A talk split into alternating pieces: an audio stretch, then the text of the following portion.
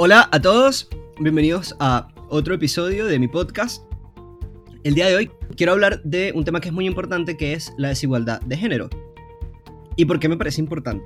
Si nosotros vemos las estadísticas, en el mundo tenemos una mitad es hombre y otra mitad son mujeres. Tan sencillo como eso. Pero cuando nosotros vemos quiénes nos representan, quiénes lideran las empresas donde trabajamos, los productos, los servicios que consumimos, quiénes tienen participación política, administrativa, participación de decidir, etc., la gran mayoría son hombres. Entonces, ¿por qué las mujeres no están en estas posiciones?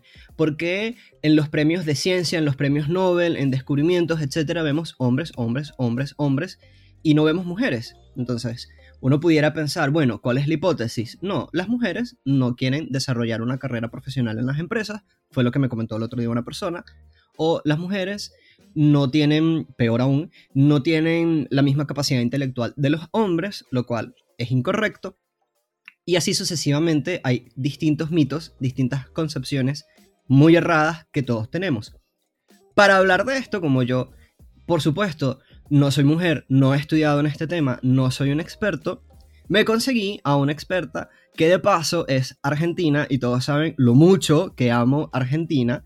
Así que ella, la idea es que nos cuente un poco de qué es este tema que yo les estoy planteando. Luego vamos a analizar algunos datos que me busqué, porque recuerden que en este podcast no funcionamos con fuentes de chocolate y yo me busco estudios, me busco cosas que hayan sido realizadas en distintos países, veo cuál es un poco la metodología, quién lo hizo, para hablar un poco desde hechos, desde cosas reales, desde cosas estudiadas y bueno, y no ponerme a inventar en cosas que no sé.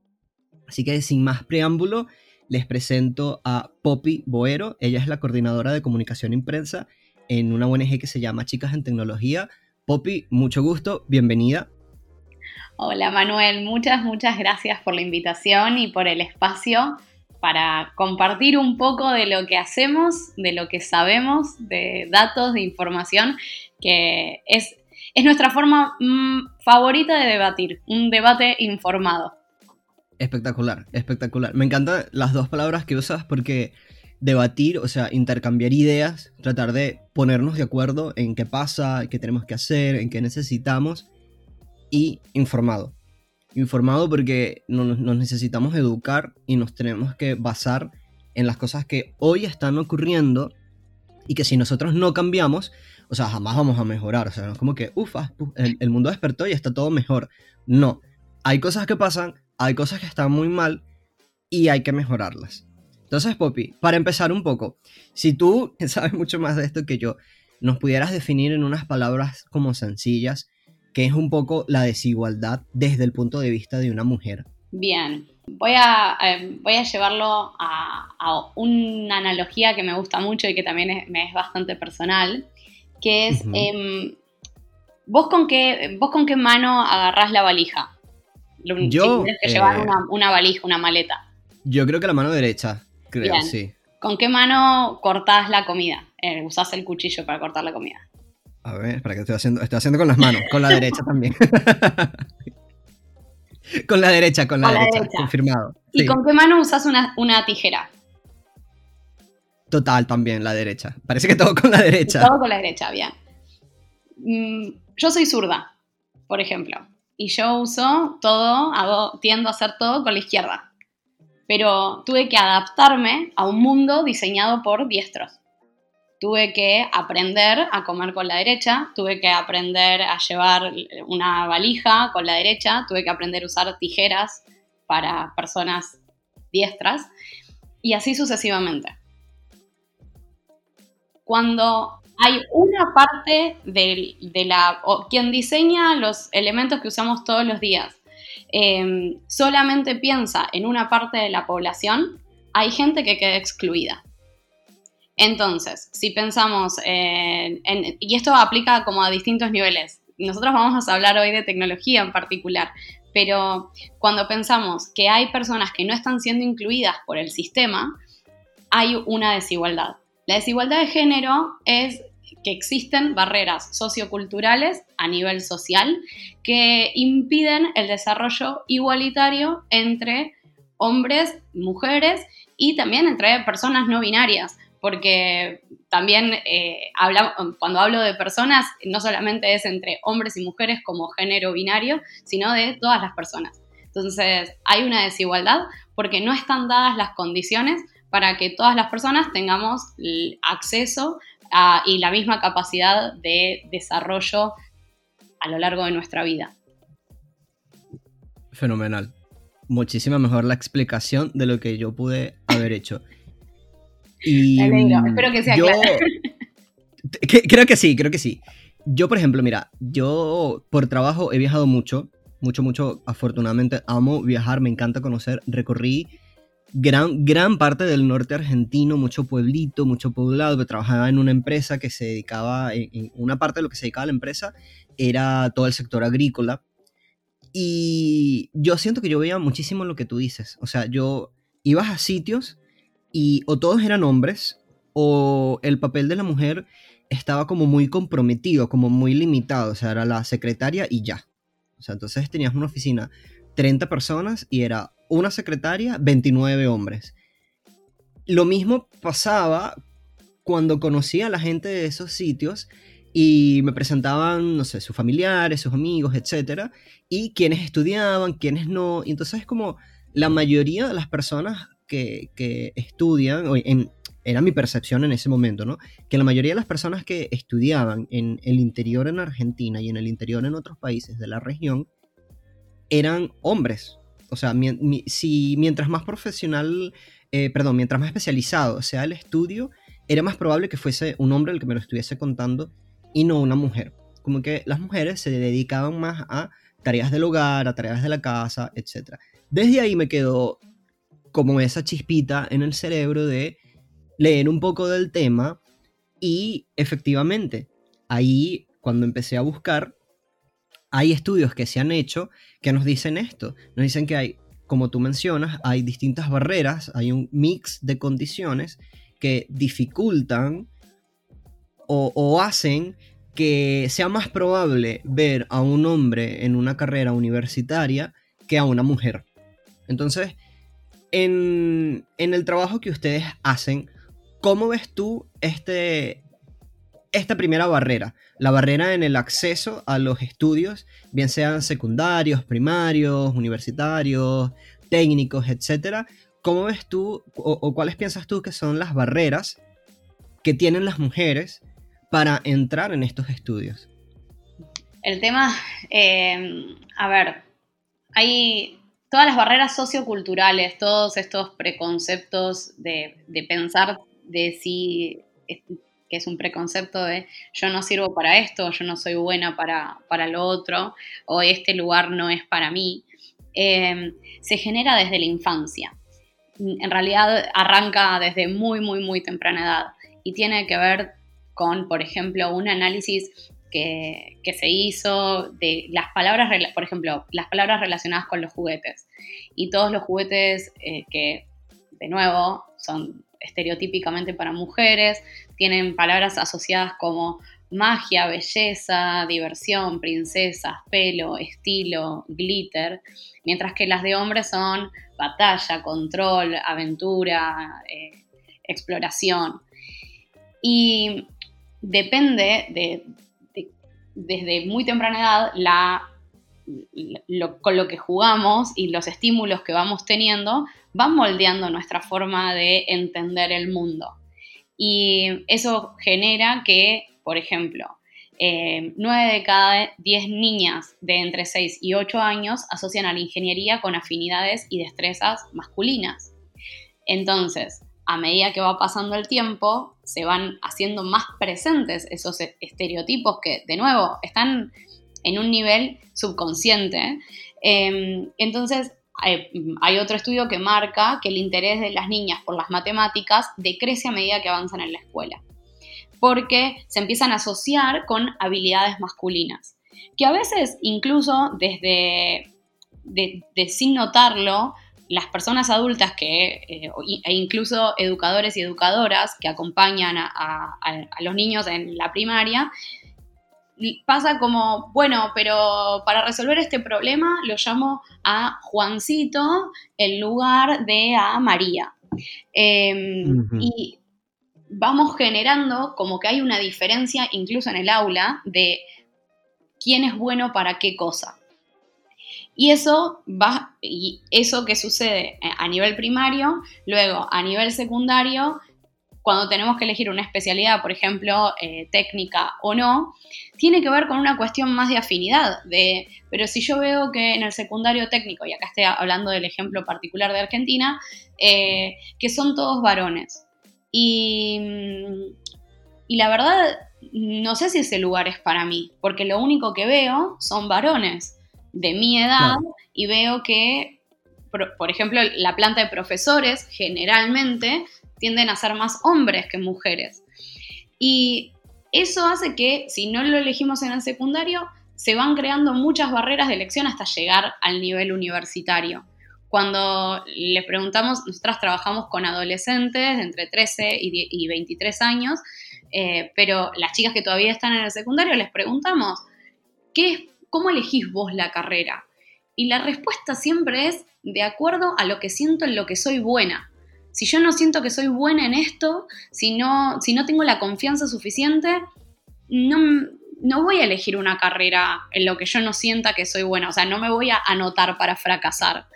Y y, empiezan a jugar todas esas barreras que se construyeron a lo largo de los primeros 17 años de vida eh, en un contexto social que eh, todavía sigue arrastrando estereotipos del tipo eh, la, ingeniería es demasiado difícil, ¿por qué no estudias contadora? ¿Por qué no estudias otra carrera, entre comillas, tradicional o carreras más asociadas a la comunicación o habilidades más blandas, que es donde se asocia que las mujeres funcionamos mejor.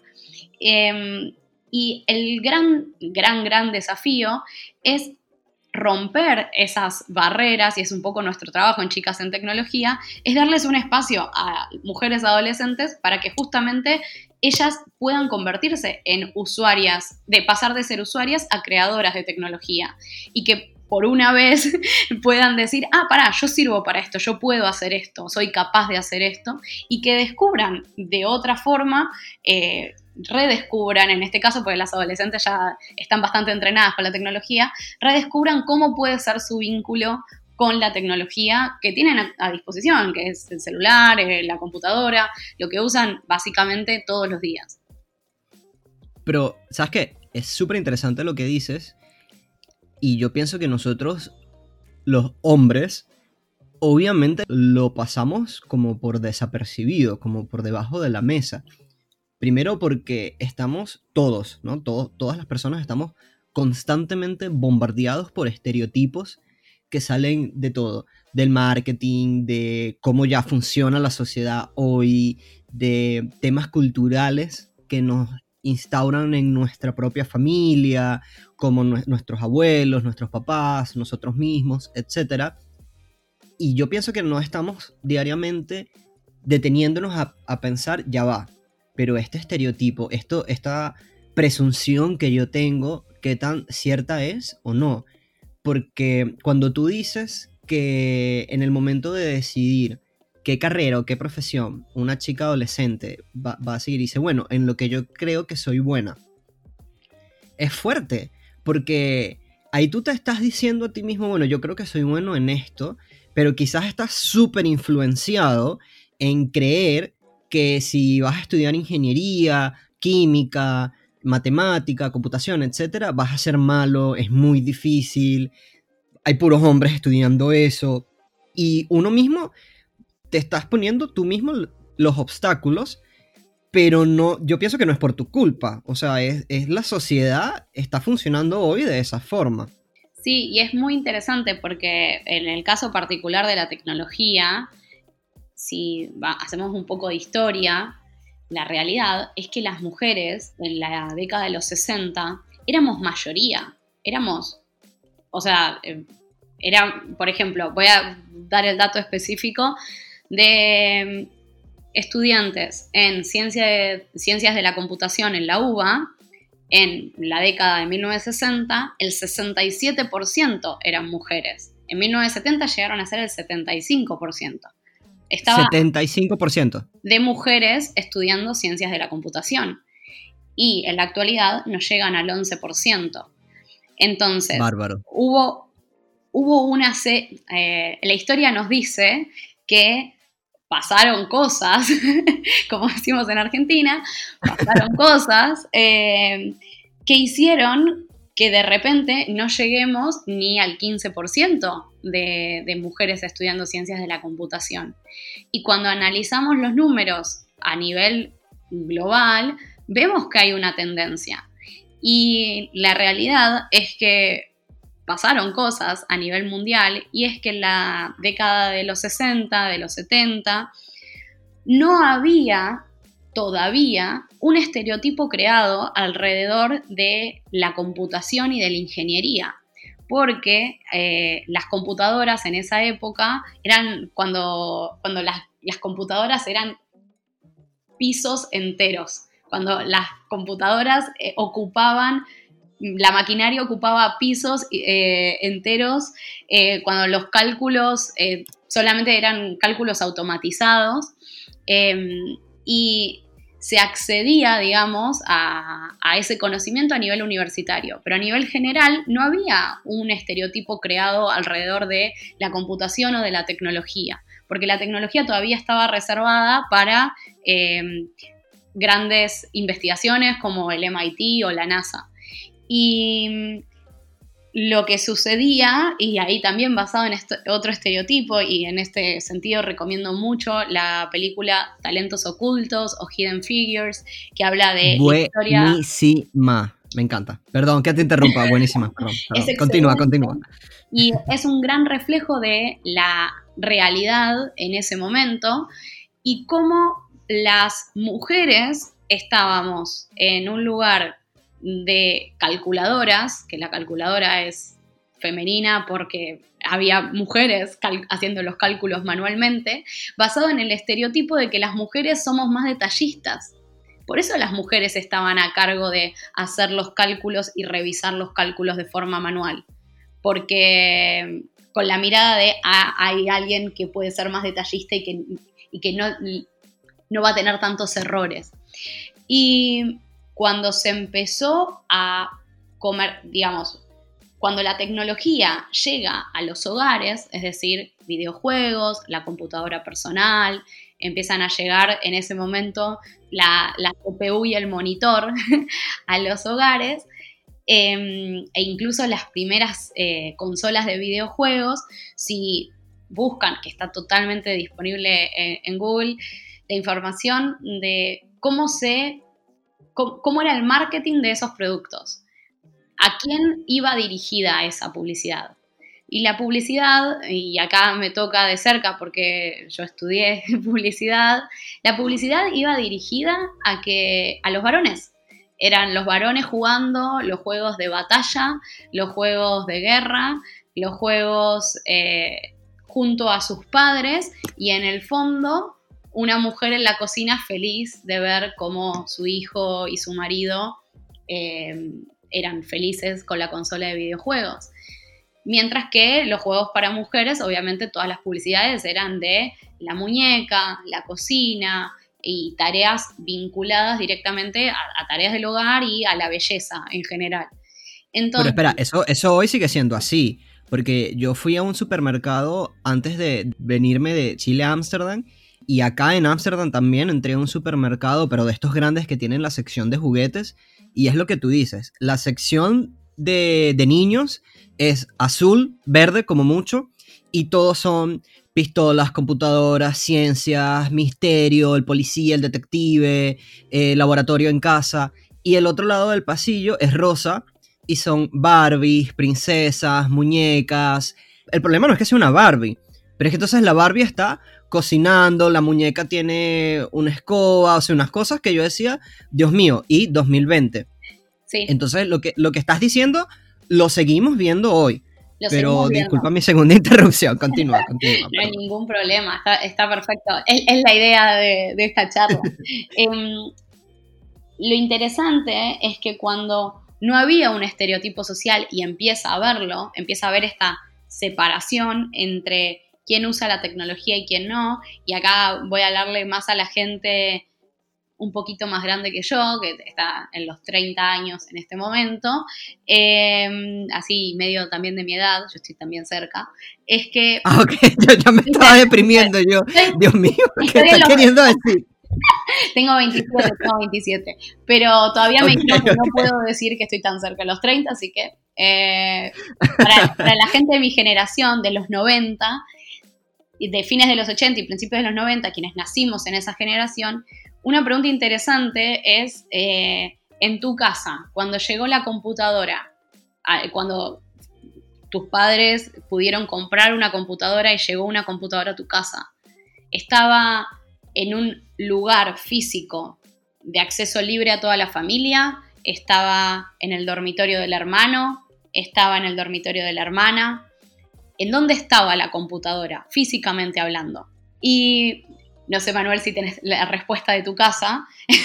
Sí, sí, la estaba, la estaba pensando. En mi caso, yo tengo la dicha de que mi mamá siempre ha sido una mujer fuerte, de carácter fuerte e intensa. Entonces, cuando la computadora llegó, estaba en el cuarto de mis papás. Yo me imagino, o sea, yo era súper pequeño, me imagino que ella le habría dicho, ni en pedo creas que te la vas a quedar tú solo. Pero luego, la computadora la tuvimos como que en una biblioteca y sí, recuerdo también un tiempo que la computadora buena estaba en, mi cuarto. La, tenía yo, lo admito, lo reconozco. No estaba en el cuarto de, mis hermanas. No recuerdo que mis hermanas, yo tengo dos hermanas mayores, éramos mi, papá, mi mamá, dos hermanas mayores y yo, en la casa los cinco y bueno, y nuestros perritos. No recuerdo que mis hermanas hayan tenido su, propia computadora hasta, hasta, no sé, hasta, hasta grandes ya. Esa es la, es la mayoría de las personas a las que se los pregunto. Yo soy hija única y así todo en mi casa la computadora estaba en el cuarto, en la biblioteca de mi padre. Em, la mayoría de las personas vivieron esa etapa de la misma forma. Y el tener que pedir permiso para utilizar la computadora y utilizar y no tener como el libre acceso, también hace que vos priorices que, que usás, o sea, que cómo haces uso de ese tiempo que tenés con, la computadora. Y generalmente se prioriza o jugar algún jueguito o hablar con, eh, eso, hablar con, amigos, con amigas. Eh, pero esa es, si lo tenemos a libre disposición, probablemente en algún momento me interese saber algo más o busque algo más o tenga la posibilidad de conectar no desde un lugar utilitario, no desde vengo a, eh, no sé, vengo a buscar algo de información para la tarea del colegio, sino que puedo generar otro tipo de interés eh, si tengo irrestrictamente acceso a esa tecnología versus si no la tengo y cumple una función utilitaria en mi vida. Sobre todo en esa edad que tú estás mencionando, porque cuando somos chicos, lo que tenemos cerca lo exploramos, jugamos. Me acuerdo, a mí me regalaron un radio linterna y yo lo desarmé para ver cómo era por dentro. Obviamente lo armé, ya no funcionaba. No recuerdo qué le regalaban a mis hermanas, pero es lo mismo. O sea, si tú le regalas a, un niño, una niña, una muñeca, lo que tiene a su disposición es la muñeca. Si le regalas un computador, lo que tiene a disposición es, es el computador. Entonces, lo que tú dices es súper interesante porque es cierto. O sea, imagínate, esta, nuestra generación creció donde de una, el primer acercamiento que tuvimos a la tecnología solía estar más a la disposición de la parte masculina de la casa. Y es como tú dices, o sea, si es algo que voy a usar todo el día, bueno, eh, no sé, eh, yo configuro el Windows, pero si solo lo voy a usar de a raticos, haces cosas puntuales. Exactamente.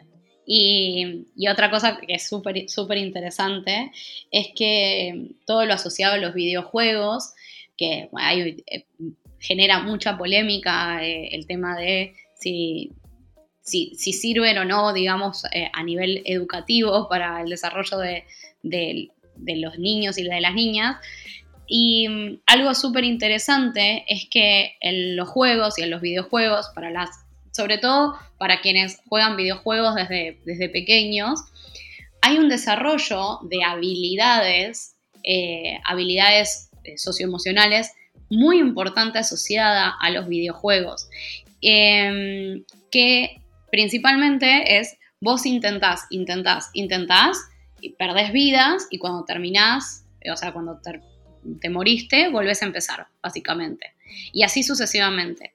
Esa habilidad de intentar, intentar, intentar y después perder todas las vidas y volver a empezar, es una habilidad de resiliencia. De, bueno, tengo que aprender cómo ser mejor en esto. Esa habilidad, si en contraposición tenemos a una niña jugando en el cuarto a la muñeca y la muñeca lo único que hace es ser perfecta, no desarrolla esa misma habilidad. Entonces, hay una diferencia entre, obviamente, qué estímulos tenemos desde pequeños eh, y qué habilidades desarrollamos. Porque también para quienes están metidos en el mundo de los videojuegos, eh, existen comunidades de, videojuegos que además ayudan y te ayudan a pasar de nivel. O viste que está esto, eh, se, pasa de esta forma, o algunos trucos o demás.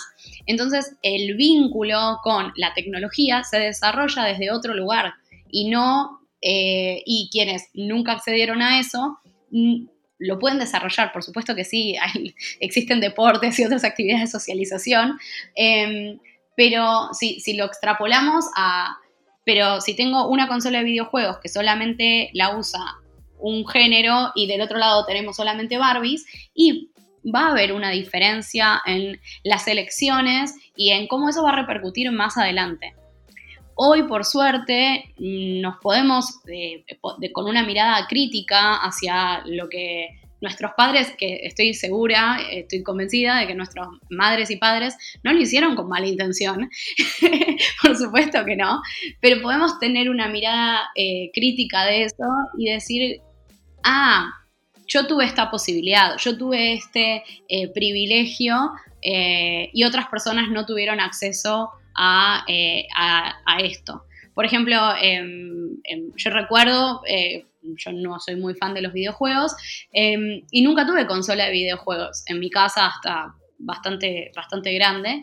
Y y me acuerdo de mis compañeros de colegio, o sea, todos los varones, que estaban como muy fascinados en su momento con el FIFA, eh, y era como una, una, comunidad alrededor de cómo pasar los niveles del FIFA o cómo hacer trucos, no, es lo mío, la verdad, pero había toda una cuestión de socialización alrededor del videojuego, mientras que las chicas estábamos... Eh, intercambiando figuritas. Teníamos los álbumes de figuritas y intercambiábamos figuritas. Y hay, hay esas diferencias que en ese momento no se perciben como algo determinante, cuando miramos para, para adelante cuáles fueron las decisiones de carrera de cada una de esas personas, vemos que hay una diferencia. Hay una real diferencia entre qué caminos eh, eligieron esas personas. Tú mencionaste de un 67 a un 75% en la uva, en, el, en la década de los 70, por ahí, ¿no? Así es. Ok, y esa era la participación que tenían mujeres en carreras relacionadas a tecnología.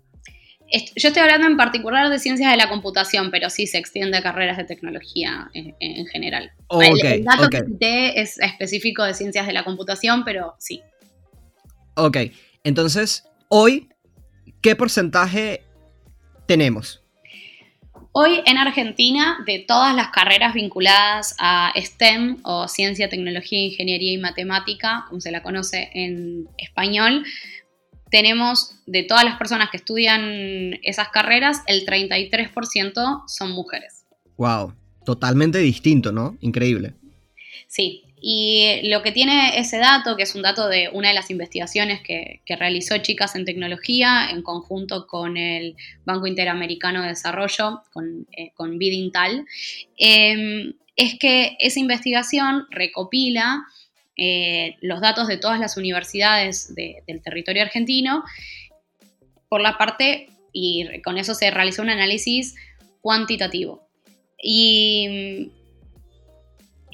cuando empezamos a hacer un doble clic en los datos por encima de ese 33%, nos damos cuenta que cuando separamos las ingenierías de las licenciaturas, el porcentaje en ingeniería se reduce.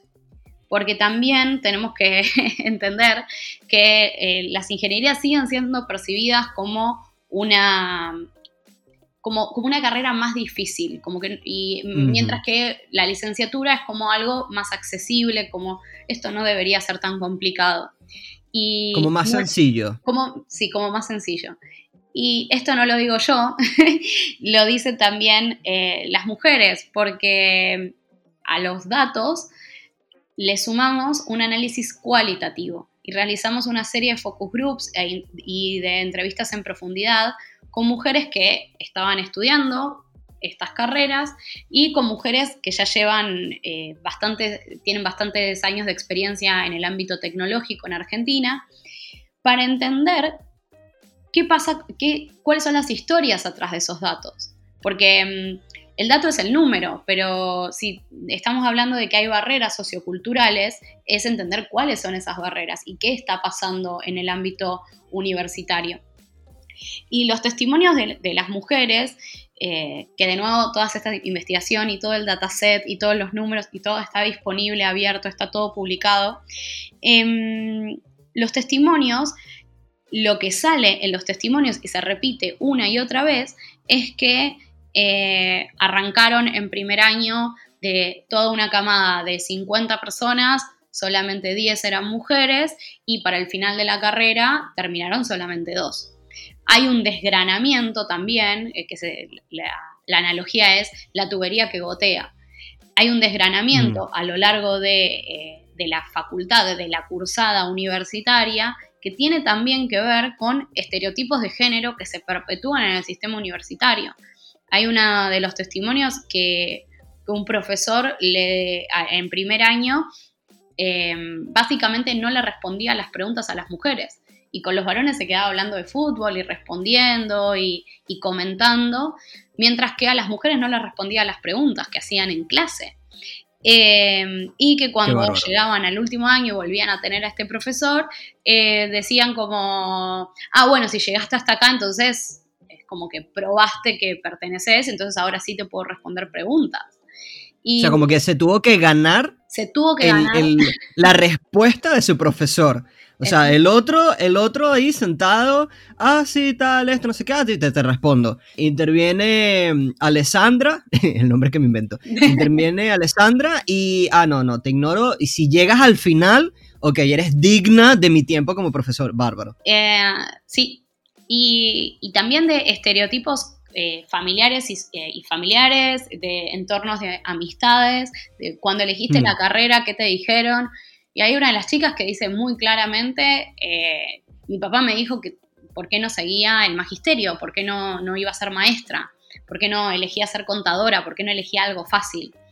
Em, y como, si la carrera de contador o como si, la, como, como si hubiera carreras fáciles, em, primero, y después con esa cuestión de eh, elegí algo pero no estaba segura, no sabía qué iba a pasar, eh, incluso, desgraciadamente, hay algunas facultades eh, acá en Buenos Aires que fueron diseñadas claramente eh, para que no haya, no se pensó en que podría haber mujeres y no hay baños de mujeres en todos los pisos, por ejemplo. En, facultades de acá. no, te, lo creo. y cosas tan básicas como eso y también cuestiones que hacen a que realmente te cuestiones en cada paso de la carrera si ese es el lugar en el que quieres estar. ¿Es realmente el lugar en el que quiero estar? Eh, no tengo un grupo de apoyo, no tengo una, comunidad que me dé soporte eh, y me siento tan extraña, digamos, en este contexto y eso produce el desgranamiento ante todo. Y después, por otro lado, y como contraparte de esto, es que hay mujeres que, eh, entre muchas comillas, masculinizan su comportamiento para encajar. Y esto sucede muchísimo en empresas de tecnología, incluso o sea, en el ámbito laboral y también en el, a nivel universitario, en el que eh, las mujeres empiezan como a adaptar la forma en la que se visten, eh, la forma en la que se comportan o a mm, cambiar un poco sus intereses con buscando pertenecer, porque somos seres sociales, los seres humanos, y queremos pertenecer en el lugar en el que habitamos. Y, eso, además de que eh, no ayuda a, que, aprovechar la diversidad. Mm, la verdad es que la, diversidad en equipos y sobre todo en tecnología es clave. Y si estamos tendiendo a que todas las personas se comporten de la misma manera, piensen de la misma forma y demás, no se aprovecha la diversidad, que es donde está lo rico de trabajar en un equipo eh, con personas que vienen de distintos backgrounds, que tienen diferentes experiencias y demás, eh, porque es como que convertimos a todos de la misma forma. Y hay una cuestión que nosotras en, Chicas en Tecnología lo tenemos siempre presente y, y, que es una de las principales causas de la brecha de género, es que no existen roles modelo o role models o modelos de rol eh, sería en español, em, visibles. Cuando pensamos como en alguien genial en tecnología, como quién, eh, para vos Manuel, ¿quién es una persona que vos decís, esta persona la rompe toda en tecnología, como decimos en Argentina, la rompe toda? me, encanta porque tengo un mix de acentos, de, de, frases, invitados completamente multiculturales en este podcast, así que aguante la diversidad. Mira, en rol de tecnología, yo te soy sincero, siempre admiré mucho a Bill Gates, siempre. Siempre fue para mí como que super crack. Además que yo soy Team Microsoft. No me gusta Apple y yo siempre le, siempre, no sé, como que siempre, mis mejores amigos siempre se pelean conmigo porque, ah, quieres estar del lado incorrecto de la historia y tal. La típica pelea súper pendeja entre Microsoft y Apple por los iPhone, etc. Y obvio, Samsung no es de Microsoft, pero ajá. Y Bill Gates para mí siempre fue un ejemplo de una persona que llegó muy lejos y usó todo, usa toda su fortuna, y por eso es que sigo su vida, en tratar de resolver distintos problemas. Pero, pero, y creo que esto es algo positivo, me encanta el papel de Melinda Gates. Porque el papel de Melinda es una mujer en tecnología que se abrió su paso también en Microsoft que está a la par total o más de, Bill Gates y es como mi otro rol a seguir. Pero si me quitas a Melinda, debo reconocer, no tengo ninguno, porque yo te pudiera decir, bueno, no sé, Steve Jobs, eh, no sé, eh, Elon Musk en Tesla, no sé si, si, si entran en la categoría de referentes tecnológicos, sí, pero tienes Mark Zuckerberg, no sé, hasta Justin Timberlake, que compró MySpace, no sabemos para qué lo compró, pero lo compró, creo que es al, punto al que ibas. No veo las mujeres. No veo una mujer que tú digas, o sea, tienes como para, para escoger entre distintos roles o modelos femeninos que, en tecnología que tú digas, wow, me encanta su trabajo.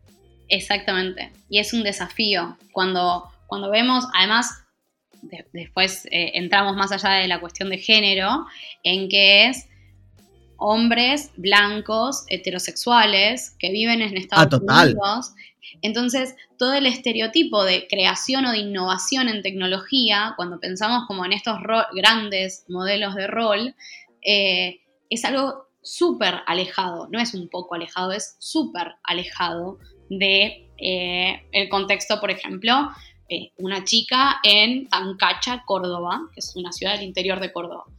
Entonces, es como, lo vemos como al otro lado del mundo. Y además, las historias que llegan de todos los que nombraste es son personas que en sí mismas nacieron como tocadas por una varita mágica y tuvieron una idea genial y solamente ellos son capaces, eh, desde Mark Zuckerberg creando Facebook hasta eh, el comienzo, digamos, de, Google en un garage. Eh, y es como solamente son esas personas a las que podemos, a las que miramos cuando hablamos de tecnología, cuando en realidad hoy, te puedo decir, está Sheryl Sandberg en Facebook, está Susan Woj, siempre le digo mal su apellido, que es la CEO de... apellido difícil. Siki o algo así se dice. entonces, hay mujeres que están en puestos de, de empresas de tecnología hoy en día no son las más visibles. Y si nos remontamos un poco a la historia, la primera persona en desarrollar la, o sea, un lenguaje de programación fue una mujer, fue Ada Lovelace. Eh, y, la historia invisibilizó su trabajo. Hoy en día estamos en un proceso de reivindicación de esas mujeres. O, por ejemplo, el trabajo de Hedy Lamar, que es súper conocida por su vida como actriz en Hollywood, pero ella, antes de huir de Europa por la Segunda Guerra Mundial, fue la que desarrolló las bases eh, tecnológicas para que hoy exista el Wi-Fi.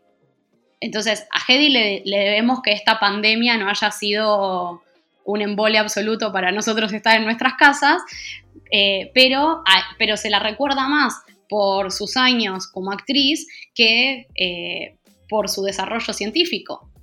Eh, incluso, y acá irónicamente vuelvo a citar a Hidden Figures, las mujeres fueron las que pusieron al hombre en la luna. El, el, sistema pero, pero ¿quién se llevó el crédito? el sistema, la historia de, de Margaret Hamilton, que es una que es una persona que por favor googleenla y escúchenla porque hay charlas actuales de ella. Eh, Margaret Hamilton fue la que desarrolló el sistema por el cual eh, el Apolo 11 pudo alunizar. Si no hubiese sido por el sistema que porque fueron unas líneas de, código, si no, si no hubiese existido, no hubiese podido aterrizar el cohete, digamos, en la luna. Y hay una foto muy icónica de Margaret Hamilton, que está ella parada al lado de una pila gigante de papeles, que son todas las líneas de código, porque en ese momento las líneas de código eran físicas. Eh, se, escribían, claro. la computadora a través de papel.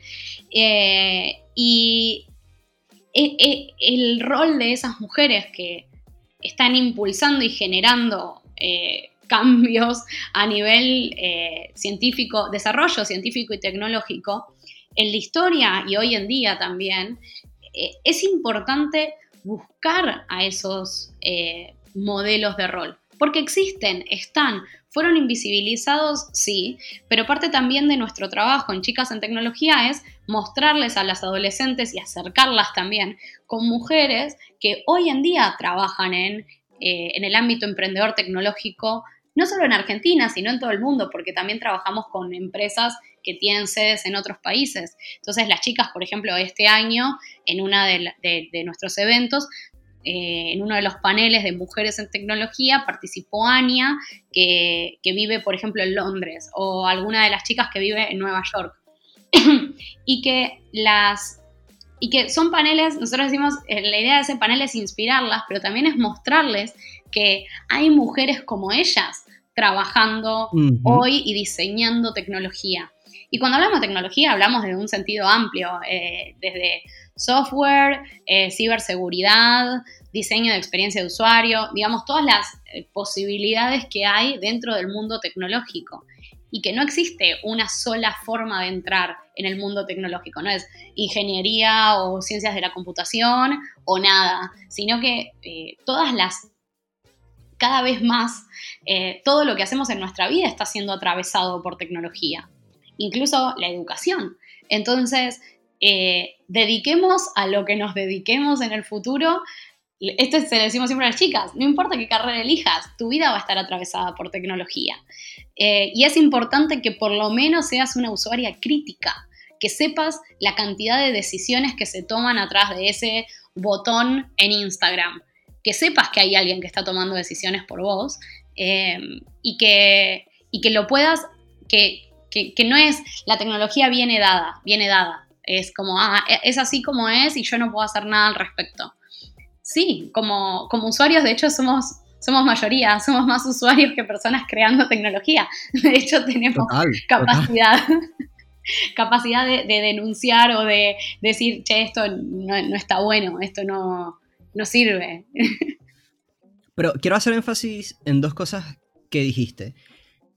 Roles femeninos que podamos tomar como ejemplo es un problema que tenemos hoy de no visibilizar y también, por ejemplo, en las 500 empresas más valiosas según el Fortune 500 en Estados Unidos, que son las empresas más valiosas que ellos miden en Estados Unidos y evidentemente si es la más valiosa en Estados Unidos probablemente tenga un, un impacto a nivel global. De esas 500 empresas, solo hay 38 que están dirigidas por mujeres. Hoy, en el 2020, solo 38. Eso da, yo creo que es como el 8%, 7% del total de empresas. Y además, que mencionaste antes, ¿qué mujer? Entonces, obvio, no, ella, si nació blanca, millonaria, es, su vida, nació así. Pero el 1%, o sea, el, yo creo que sería una, una sola directora de todas las 500 empresas, porque si la estadística es el 1%, es una directora negra. Entonces, ahí lo que tú decías también es muy importante, porque e incluso lo menciona Melinda Gates en, o bueno, lo, lo, puso el otro día en un post en, Instagram. lo mencionó en su discurso ante tal, no, lo mencionó en un post en Instagram, pero me pareció muy interesante, de mi realidad como mujer blanca, heterosexual, en una familia que no tuvo carencias económicas cuando yo me desarrollé, no es la realidad de todas las demás mujeres. Entonces, gente que dice, bueno, él dejó la carrera y fundó la empresa. Sí, bueno, pero si dejó Harvard, si dejó de estudiar Harvard para fundar una página web que hoy es una de las páginas más valiosas del mundo, si estudió en Harvard no es que, no es que era una persona que tenía problemas para alimentarse adecuadamente o que le faltaba recursos para comprarse un computador o lo que sea, no. ¿Y cuál es la realidad que tenemos hoy, sobre todo en América Latina? Hace poco salió un estudio en Argentina, el 44% de la población se caracteriza como pobre. En Chile, prácticamente la mitad del país gana sueldo mínimo. Entonces, cuando tú tienes esas condiciones, es aún mucho más complicado que te insertes en carreras, en áreas donde si te logras insertar, es como tú dices, ¿dónde está el grupo de apoyo? Si necesitas una computadora, se te fue la luz, tienes problemas de alimentación, hay una situación de violencia familiar, ¿a quién acudes si son todos prácticamente hombres? Porque mm, a mí me ha pasado desde el punto de vista de un inmigrante. Cuando tú te vas a otro país, eh, ser inmigrante se considera una minoría, o sea, como una categoría de, minorías. Entonces, cuando te, cuando te vas a otro país y te pasa algo, ¿cuál es tu red de apoyo? Ahí es cuando tú te das cuenta, ok, ya va, si aquí no tengo familia, si aquí no tengo amigos, si aquí no conozco a nadie, estoy en una posición de vulnerabilidad. No quiere decir que no puedas salir adelante, pero es mucho más complicado. O sea, es mucho más complicado haber emigrado a otro país y tratar de desarrollarte en ese país que una persona que es local en ese sitio, evidentemente. Y si cuando emigraste lo hiciste en una condición de refugiado, es aún más complicado. Si eres un refugiado porque eres homosexual, encima eres negro y de paso eres obeso, es como que cada vez vas acumulando distintas minorías que lamentablemente te discriminan, te discriminan porque lo, a mí me encanta LinkedIn, me encanta esa red social. Y a veces ves unas búsquedas de trabajo que tú dices, pero Dios mío, ¿cómo pueden publicar esto en esta red social? O gente que comparte su experiencia, sobre todo ahorita con este apocalipsis que ha sido el coronavirus, y gente que pone, tengo cinco meses buscando trabajo y me preguntaban si ya había sido mamá, por ejemplo, en la entrevista. Entonces no te dicen para qué, si es bueno o malo que haya sido mamá o no, pero esa es una pregunta. O eh, me preguntan si tengo pareja, o me preguntan si tengo hijos, o me preguntan si tengo auto para venir a, la oficina, etcétera, etcétera.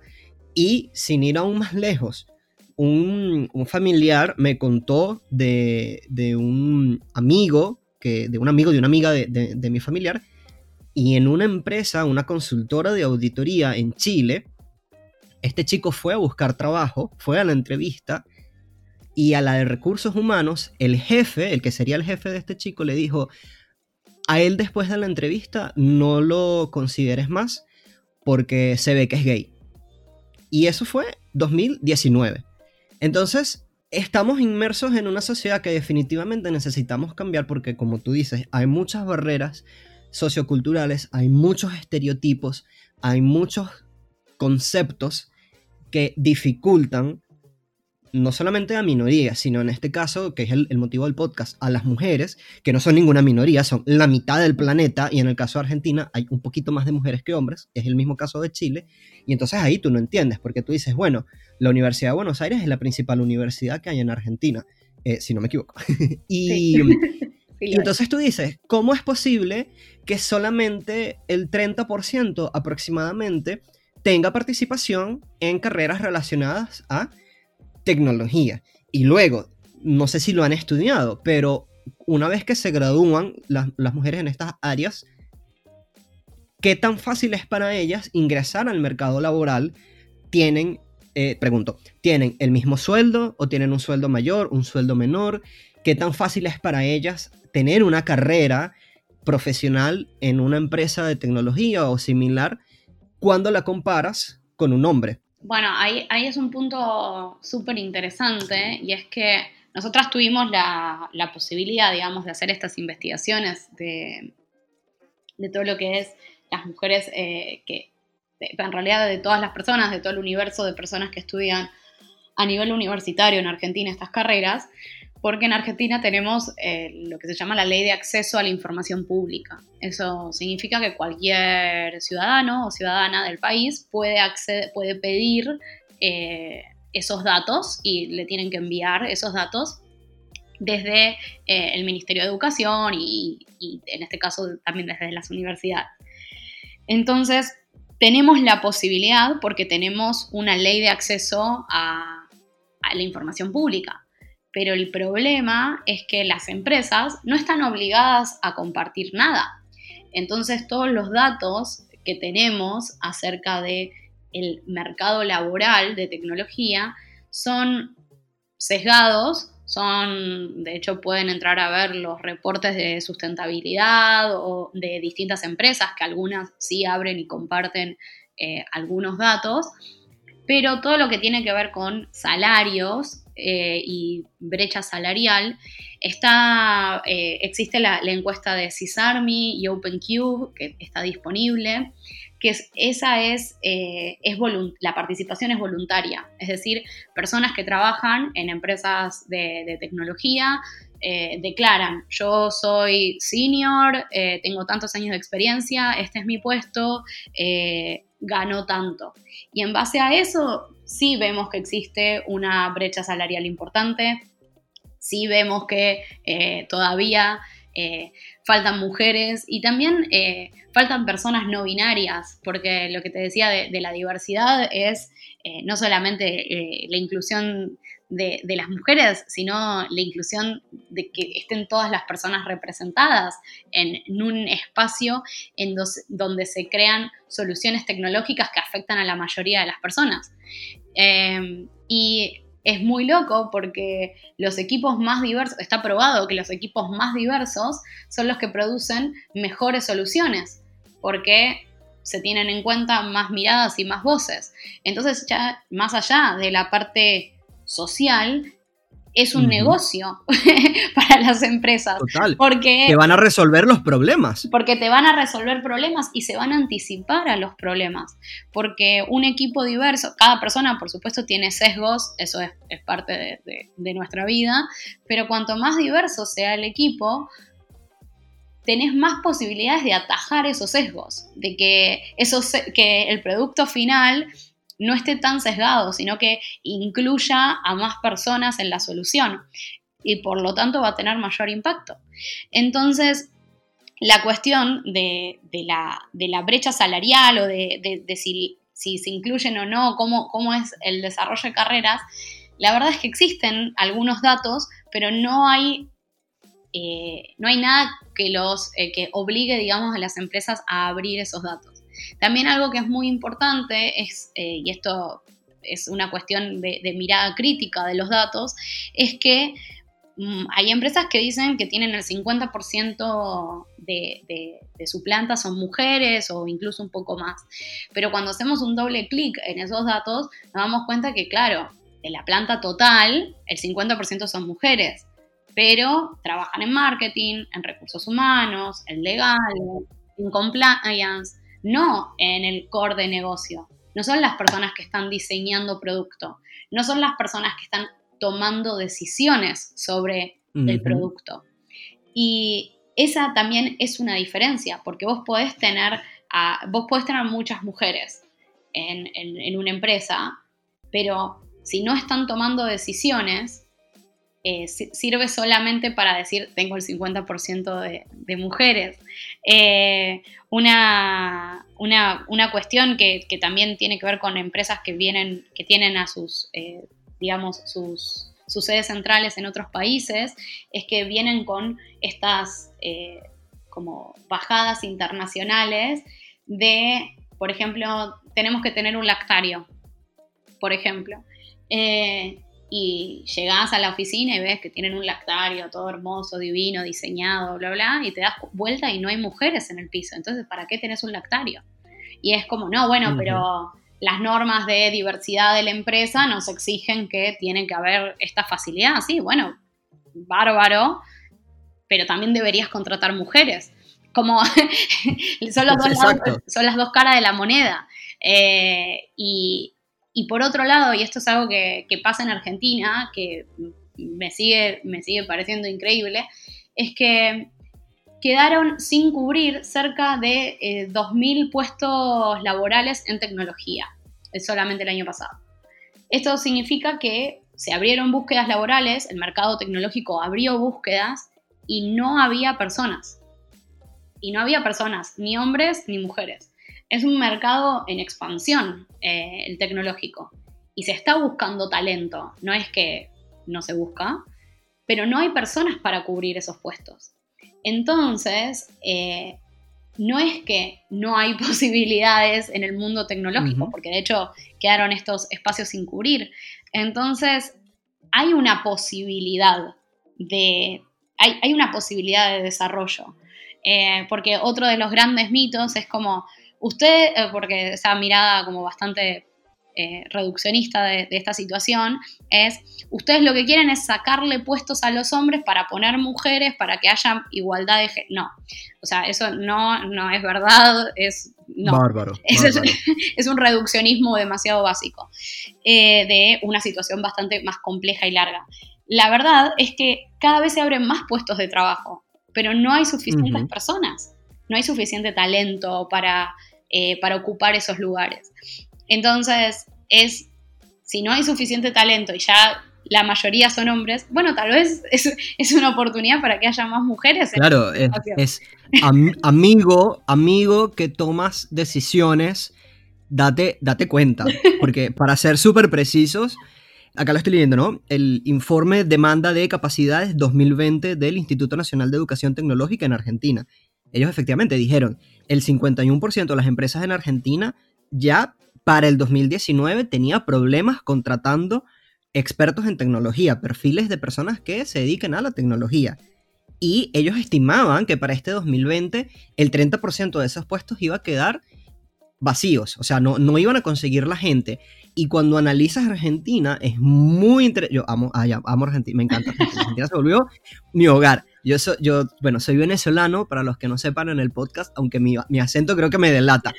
Pero estuve como siete años en Argentina y Argentina para mí es mi casa, mi hogar, mi todo. Los rebanco a morir. Y en Argentina es muy interesante porque Argentina se veía a sí misma como el granero del mundo. Y en realidad hoy Argentina tiene empresas que son líderes en Argentina, en la región y a nivel global en tecnología. Un ejemplo es Mercado Libre. Pero bueno, Mercado Libre quizás es la más conocida y la más valiosa en la bolsa, pero hay otras empresas, entonces hay todo un, nivel increíble de talento, una infraestructura tecnológica bárbara en Argentina y de pronto te dicen el 30% se calculaba en el 2019, pero leí un par de, de posts del director de Mercado Libre en Chile y de personas de Mercado Libre, que si no recuerdo cuál es la posición que tienen en, en Argentina, diciendo que en el 2020 empeoró.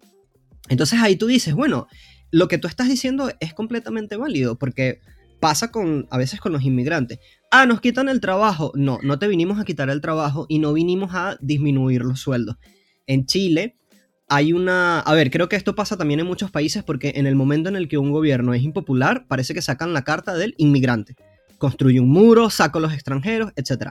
Pero sin en, en temas políticos, en Chile, hace unos meses empezó a surgir esta idea de que la inmigración venezolana, que ciertamente ha sido masiva en los últimos años a Chile, masiva de tener 10.000 venezolanos a tener más de un millón, entonces mucha gente creía, nos quitan los puestos de trabajo y ahora los sueldos disminuyeron. cuando tú buscas los estudios, en realidad la migración venezolana revirtió la tendencia negativa de crecimiento poblacional en el país. Es decir, cada vez había menos gente creciendo en Chile. Estadísticamente, el país cada vez crecía más lento en cuanto a su población. Y esto lo revirtió la inmigración venezolana y además se crearon puestos de trabajo y los sueldos mejoraron. Entonces lo que tú dices de muchas personas, porque yo lo he escuchado, no, lo que pasa es que entonces, ah, esto de la igualdad de género, entonces hay que despedir gente para obligatoriamente contratar mujeres. No, es que si tú analizas tu empresa, tú para ser hoy competitivo en, tecnología, que es de lo que estamos hablando, necesitas más perfiles, tú ya sabes que necesitas más perfiles, pero tus políticas, intencionalmente o no, están creando obstáculos o barreras para que ingresen perfiles de mujeres. Entonces solo contratas hombres, básicamente, y no, no, llegas a cubrir todos los puestos. Entonces yo creo que se trata un poco de eso la discusión. Obvio me, me, me corrige si me equivoqué en lo que dije, pero es increíble, o sea, es, es, bárbaro porque es como que te estás tirando, tú mismo te, estás, te estás dando un piso, un, eh, un piso, un, ay, un tiro, un pie. eso es lo que quiere decir. Tú mismo te estás dando un tiro a un pie. Necesitas contratar más personas en un país cuya economía, Argentina, volviendo a Argentina en este momento, en un país cuya economía la necesitas dinamizar, necesitas producir, necesitas exportar y tienes tantas barreras socioculturales que tú mismo no estás permitiendo que las mujeres llenen esos espacios que están vacíos. Hay algo, eh, algo de lo que decías eh, que es súper interesante, es que nosotros tenemos cinco, lo que se consideran cinco unicornios, tenemos cinco empresas en Argentina que son unicornios tecnológicos, o sea, de, negocios de base tecnológica, y que también, eh, para, derribar un poco de, mitos, es que la producción tecnológica en Argentina no está solamente en Buenos Aires, nosotros tenemos lo que se llama los, eh, los polos tecnológicos.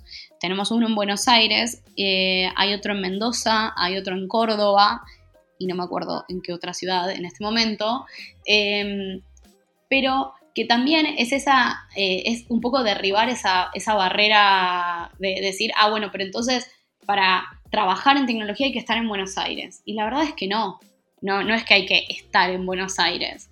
Eh, hay muchas empresas de tecnología en Buenos Aires, sí, las hay, es verdad, em, pero también hay empresas que en distintos puntos del país, de hecho, por ejemplo, Mercado Libre tiene sedes en San Luis, en Mendoza, en Córdoba, eh, que se ocupan de distintas, las oficinas se ocupan de distintos aspectos del negocio. Eh, no es que todas, todo Mercado Libre, por ejemplo, eh, todo Mercado Libre Argentina se encuentra físicamente en Buenos Aires. Hay oficinas en el interior del país y hay empresas que también apuestan al desarrollo en el, en el, interior de Argentina. Y me parece como algo eh, también importante es que el mundo tecnológico eh, siempre fue como pionero en ciertas cuestiones que después llegaron a las otras industrias, como los horarios flexibles, el home office, eh, beneficios eh, extra de licencias de maternidad, la licencia por paternidad.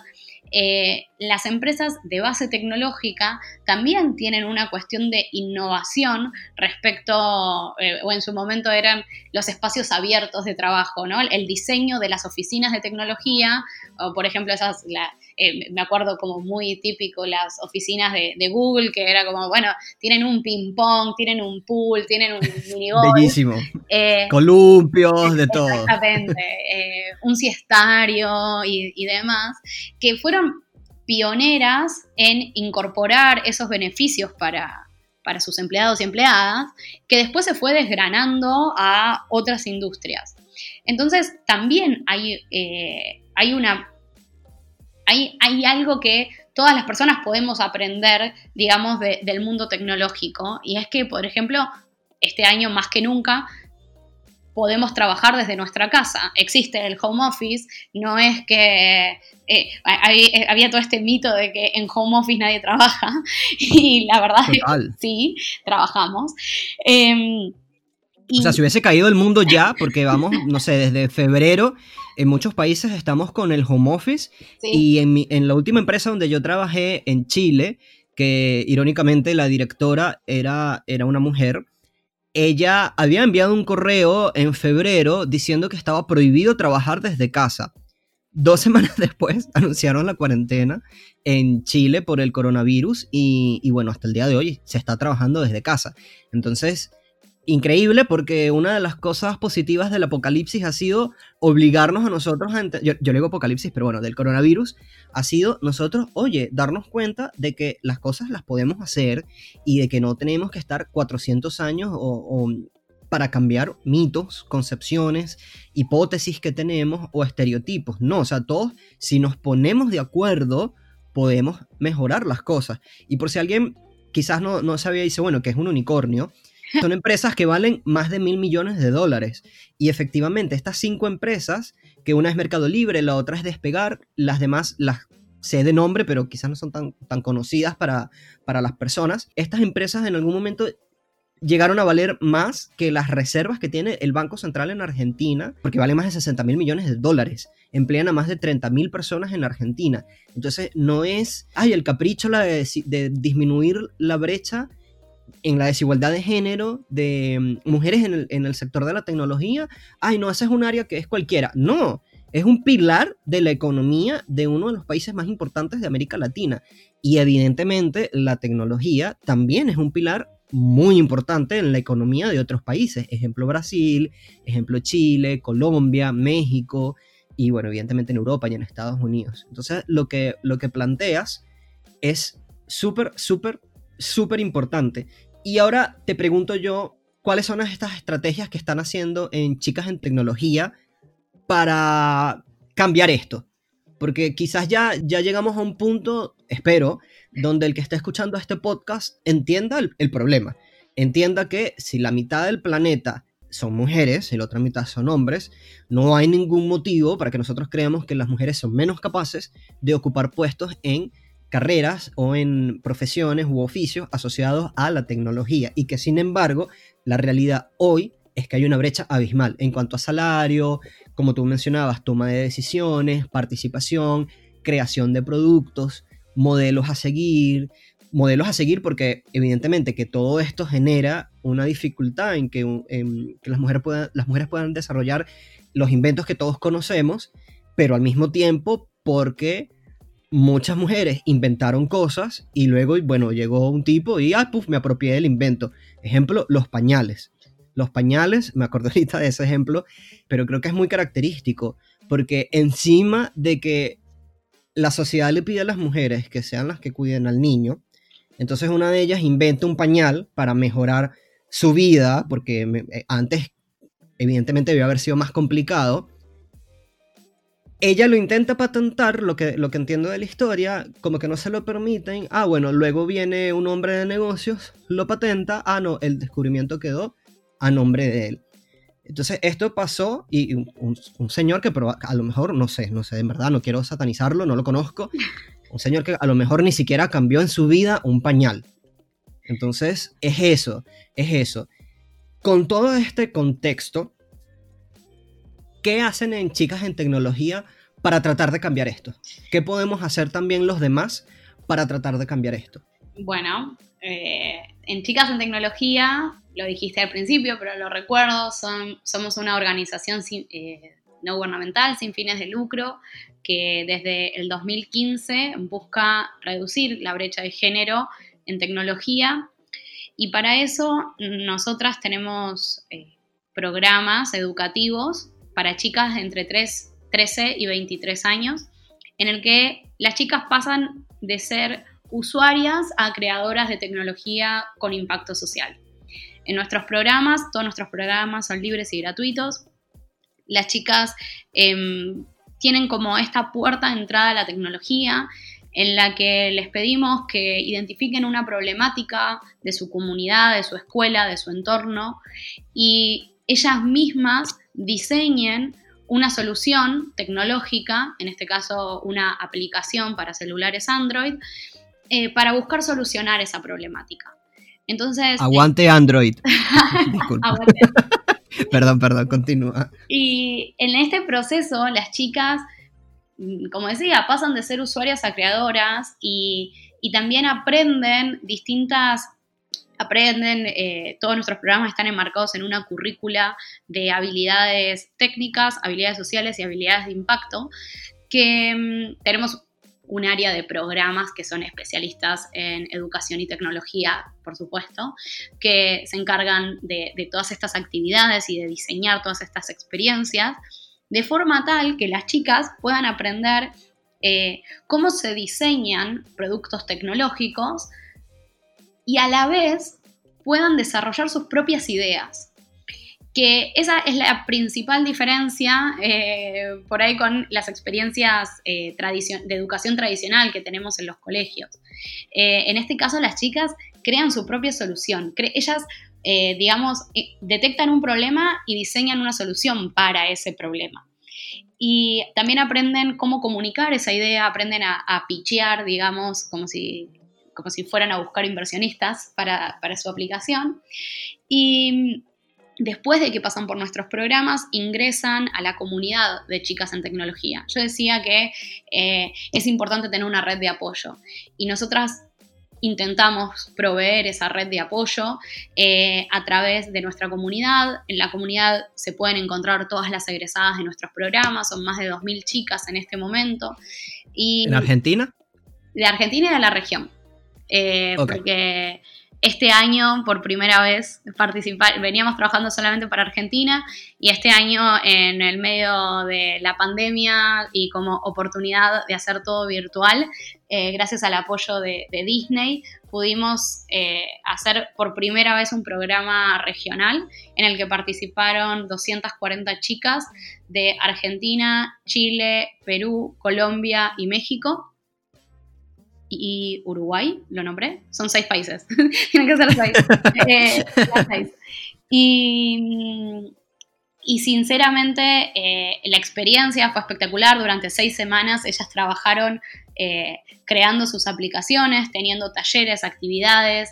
En el caso particular de este programa tuvieron también actividades con referentes de, Disney que les, contan, les, les, contaron cómo se diseñan los productos dentro de la compañía y mm, ese es ese, ese programa, que eh, también tenemos otros programas que, son, que, buscan lo mismo y tienen como una dinámica similar, eh, que hicimos también a lo largo del año de forma 100% virtual a través de encuentros sincrónicos y también obviamente de, talleres que tienen de base nuestro campus.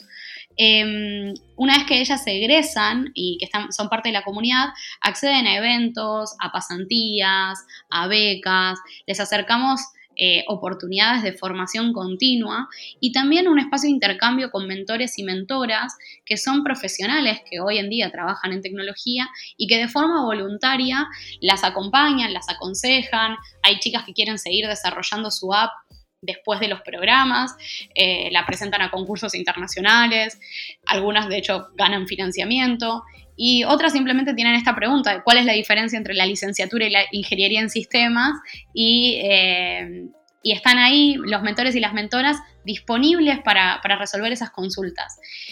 Y nosotras realmente, eh, si bien trabajamos con los dos factores más cambiantes del mundo, que son las adolescentes y la tecnología, y estamos siempre en el desafío de permanecer en vanguardia, eh, seguir vigentes eh, con las actividades, con los programas, con el tipo de, acompañamiento que les damos. También sabemos que trabajar con ellas es la parte sencilla de nuestro trabajo y tenemos una mirada de cambio sistémico. Cuando el problema es sistémico, cuando lo que se necesita es un cambio social y cultural, hay que atacarlo de diferentes lugares. Y desde nuestro lugar, lo que hacemos con el resto, digamos, del mundo, eh, nosotras trabajamos también con educadores, con educadoras, damos talleres de formación docente.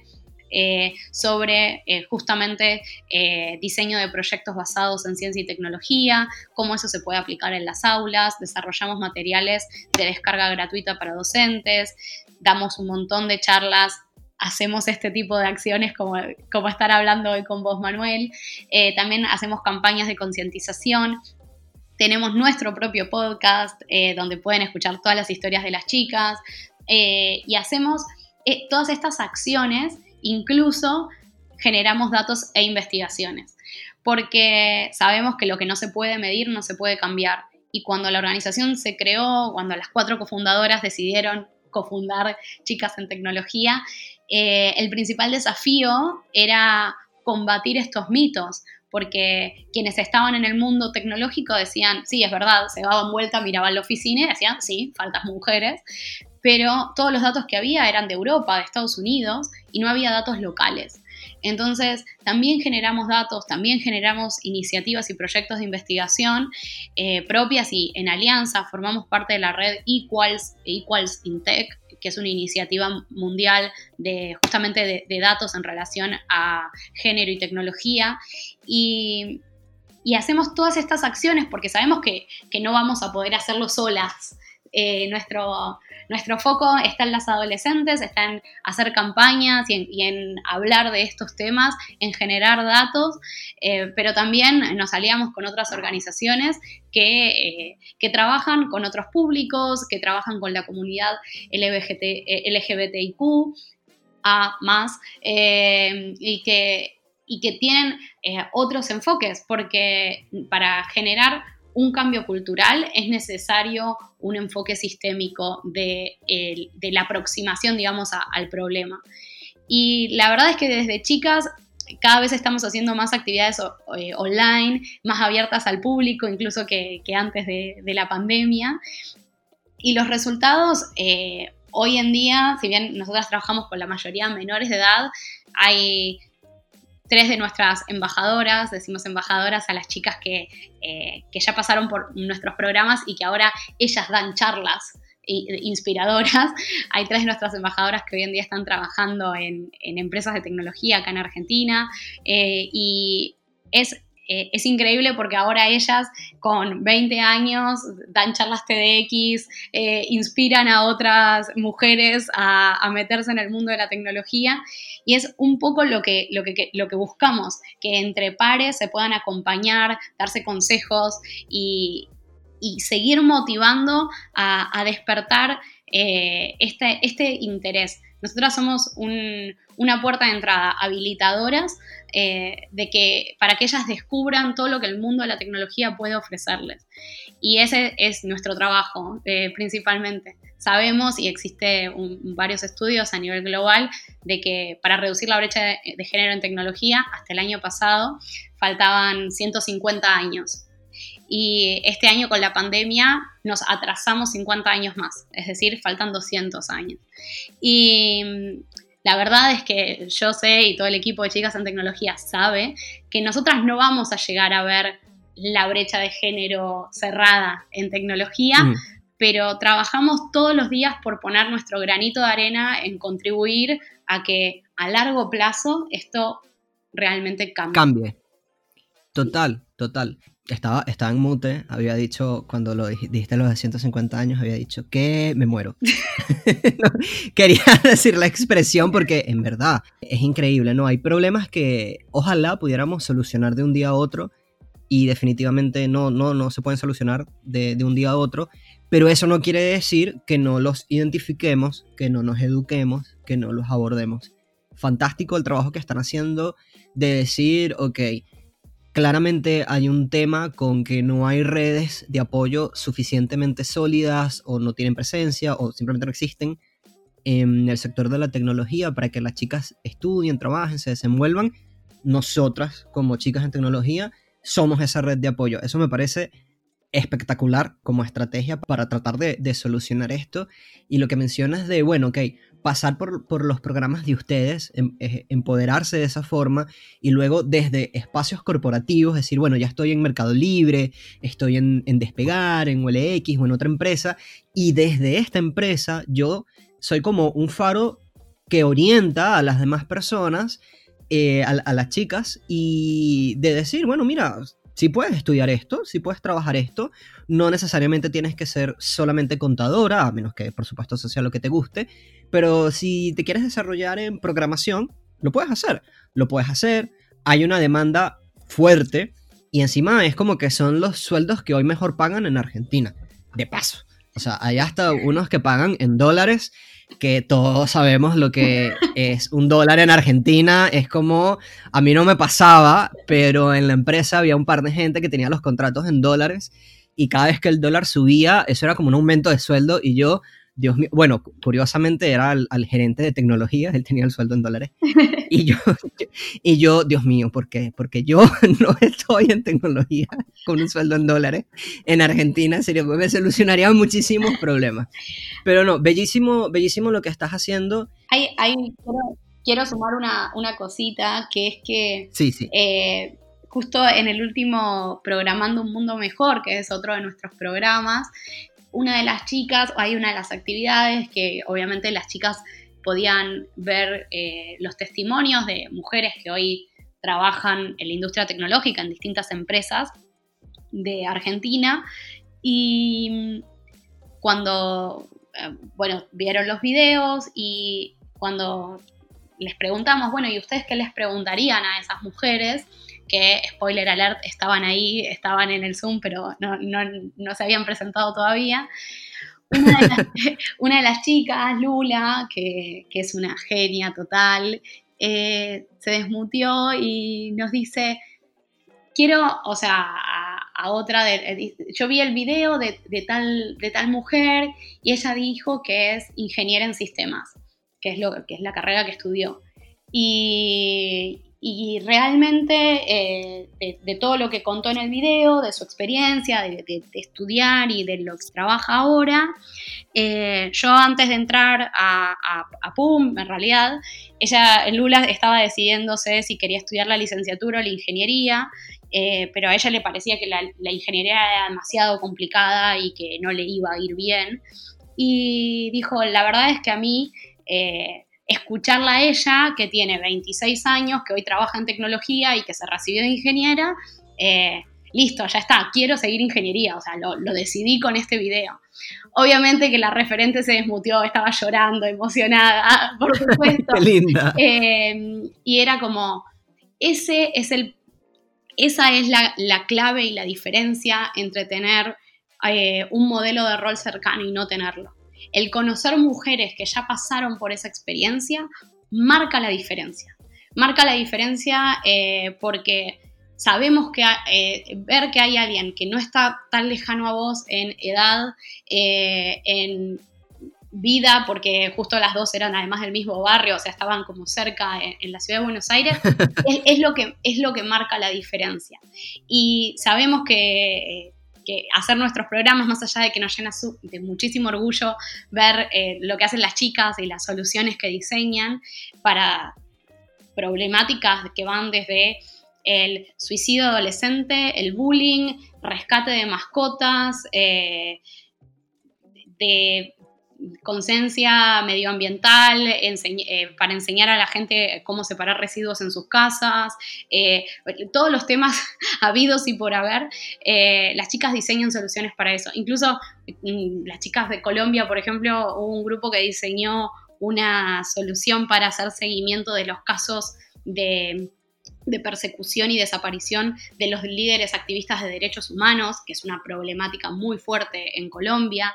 Eh, y para nosotras es eso, desde donde estás, con la tecnología que tenés a disposición, vos podés transformar el mundo. Y si bien nosotras damos esa, ponemos esa semillita, ponemos nuestro granito de arena, la verdad es que siempre decimos, ellas son las próximas líderes en tecnología, estamos absolutamente convencidos, convencidas de eso. Eh, y sabemos que ellas son las protagonistas.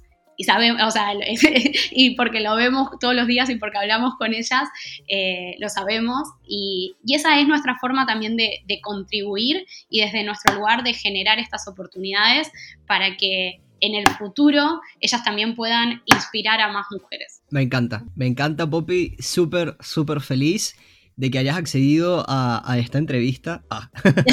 me siento súper, súper feliz, me parece que es un, un tema súper importante. Yo afortunadamente en varios de mis trabajos, no en todos, pero en un par de ellos, he tenido jefas, incluso a nivel de, la directora, era una mujer, y, o, en el equipo la mitad eran mujeres, que me pasó en, en uno de los trabajos en Argentina.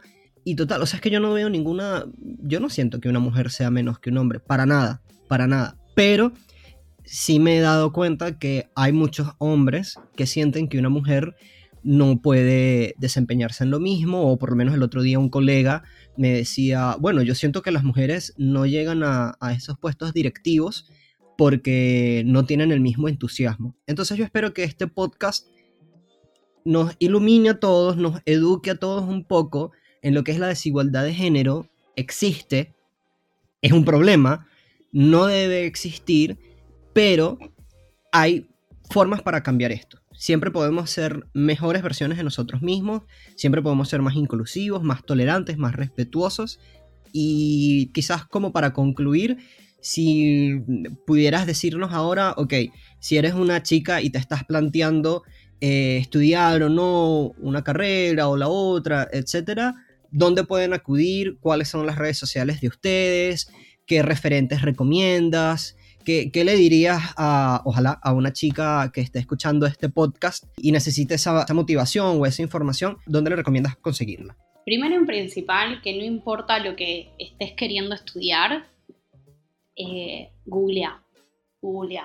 Hay un montón de organizaciones, de comunidades, de, incluso de comunidades eh, por fuera de las organizaciones sociales, eh, comunidades autoorganizadas. Acá en Argentina está, mm, pienso así, eh, a las chicas de las de sistemas, que es una comunidad de mujeres que trabajan en sistemas. Está más mujeres en UX, por ejemplo, que son todas profesionales de diseño de experiencia de usuario que son comunidades que te pueden ayudar y te pueden guiar en ese camino eh, y que estén siempre abiertas a pasar recursos, a pasar información. Eh, buscan redes sociales en Instagram, en Twitter. Estamos, obviamente, pueden seguir las redes de Chicas en Tech. Somos Chicas en Tech en Instagram y Twitter y Chicas en Tecnología en Facebook y LinkedIn. Y hay un montón de recursos, hay un montón, montón de materiales. Entonces, eh, y el camino en la tecnología no es uno solo y no es lineal. Eso, es algo como muy importante. No es que mm. si en este momento tenés 25 años y estudiaste psicología, pero siempre te interesó un poquito la tecnología, hay un lugar en la tecnología para vos. Hay un montón de personas que estudiaron psicología, filosofía, incluso letras, que hoy están trabajando en tecnología y no necesariamente programando porque el mundo de la tecnología requiere de profesionales que vengan de distintas áreas, no solamente de profesionales que sepan programar. Em, y por otro lado, hay muchísimos recursos para, para probar. Está, por ejemplo, Codecademy eh, o Code.org, que eh, es, por ahí es una introducción muy básica a lenguajes de programación. Entonces, si nunca en tu vida viste cómo se programa, eh, por ahí es un buen ejercicio probar a ver si esto te gusta, si te parece interesante, si te da ganas de estudiar eh, o de investigar un poco más. Hay muchos recursos gratuitos y muchos tutoriales que pueden ayudarte como a ver si esto te llama la atención. Y obviamente eh, en, Chicas en Tecnología siempre tenemos la puerta abierta en nuestros inbox, en nuestros, eh, en nuestros mails, para que nos hagan consultas eh, tenemos un montón, montón de material introductorio en el HubSet que está abierto a toda la comunidad, a todas las personas. Ahí no es necesario ni ser chica ni saber de tecnología para acceder a esos materiales. Em, y también tenemos en nuestro canal de YouTube muchos webinarios que ya dimos, eh, mucho material de personas que trabajan en tecnología. Hay un panel de carreras en tecnología que es uno de los videos más vistos de este año, que son cinco mujeres contando eh, cómo eligieron su carrera, qué estudiaron, eh, a dónde llegaron hoy, en qué están trabajando y que puede servir de guía eh, en, principio para mujeres que están interesadas en entender de, qué va el camino de la tecnología. Y sobre todas las cosas que más allá de que nosotras trabajamos y somos chicas en tecnología, no hay edad para entrar en el mundo de la tecnología. Se puede entrar a cualquier edad y con cualquier background eh, que, que, una persona tenga. Cuanto más diversos, y ahí vuelvo al tema de la diversidad, cuanto más diversas sean las personas que trabajan en empresas de tecnología, más representadas vamos a, estar, todas las personas y por lo tanto más interesantes y más sólidos van a ser los productos eh, que, salgan eh, a la luz. Y eso nos va a ahorrar un montón de problemas como, como sociedad. Creo, creo que ese sería el, mayor mensaje.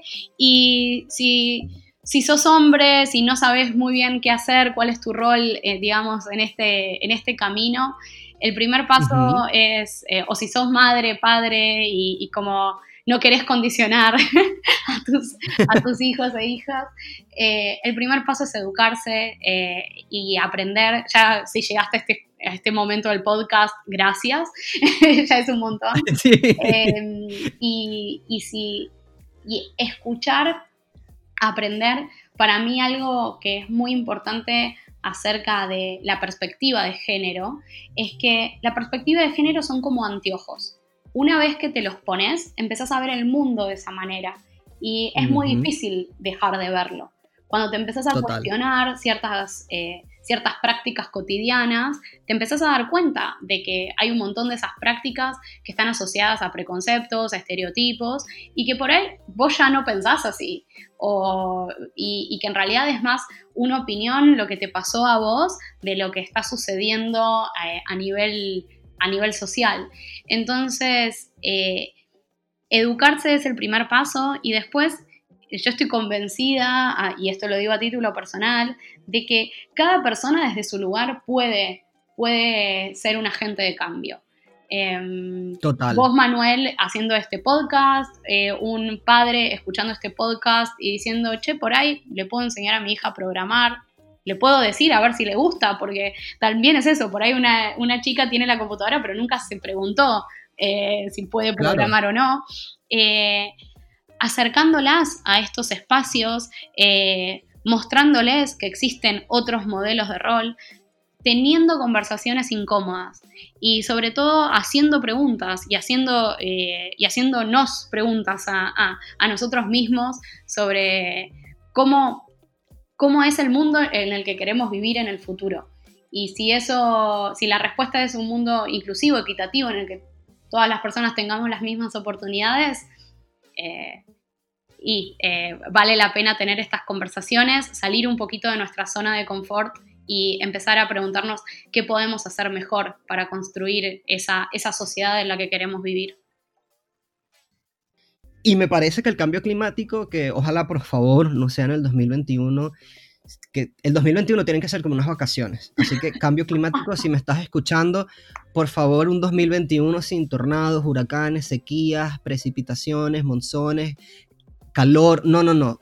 Para el 2022, por favor, danos un año, un año para poder recuperarnos.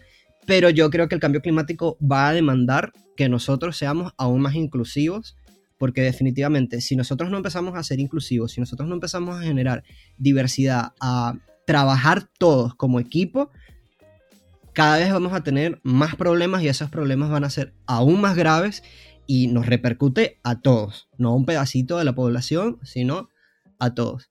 Así que bueno, nada, muchísimas gracias Poppy por participar, me encantó y ojalá luego podamos hacer otro, otro episodio, pero de verdad súper, súper, súper agradecido y emocionado por ver todo el trabajo que están haciendo en Argentina, que bueno, como todos saben, súper amo Argentina.